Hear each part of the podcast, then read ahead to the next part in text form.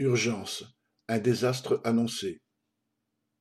Ça va tanguer, prévient Martin Hirsch, capitaine du vaisseau amiral des établissements de santé, l'assistance publique hôpitaux de Paris. C'est un raz-de-marée, prévenait auparavant son ministre de tutelle au sujet de la vague du variant Omicron. Experts en métaphores maritimes, les gouvernements et les autorités à la tête de la santé restent les bras ballants, tandis que l'hôpital surnage de plus en plus laborieusement, et en particulier dans les services d'urgence.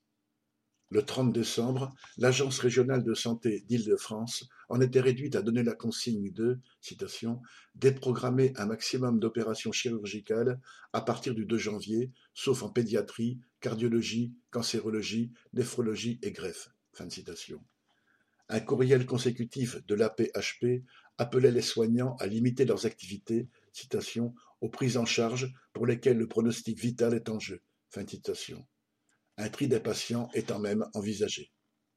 L'arrière-plan de ces injonctions paniquées est la multiplication des arrêts maladie chez les salariés de l'hôpital, épuisés et contaminés. Et les consignes de l'ARS d'Île-de-France n'ont évidemment pas le pouvoir de chasser la réalité. Le 3 janvier, les urgences pédiatriques de l'hôpital de La Fontaine de Saint-Denis, dans une banlieue populaire très peuplée, ont dû fermer faute de personnel.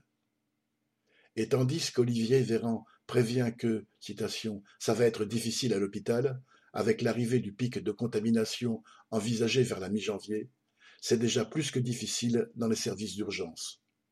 Selon un chef de service de l'hôpital Tenon de Paris, la cause en est le nombre plus grand que l'année dernière de malades atteints de bronchiolite, de gastro-entérite et de formes graves de Covid dues au variant Delta. La situation est aggravée par la rapide contamination des salariés de l'hôpital au variant Omicron, alors que le personnel est déjà en sous-effectif, comme le rappelle ce médecin. Castex, de son côté, était de corvée la nuit du 31 décembre. Pendant que son patron, paraît-il, réveillonnait en couple à Versailles, il se montrait flanqué de Hirsch dans les locaux de l'hôpital Cochin de Paris. Comme il se doit sans doute pour un Premier ministre en temps de pandémie, il déclarait, citation, c'est très symbolique que je passe le cap du Nouvel An dans un établissement de santé.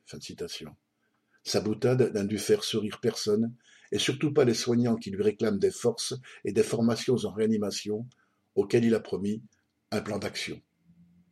Réduits aux constats piteux et aux promesses creuses, gouvernants et autorités de santé n'affichent que mépris pour les besoins urgents des travailleurs de l'hôpital, des postes, de meilleurs salaires et l'arrêt des fermetures de lits.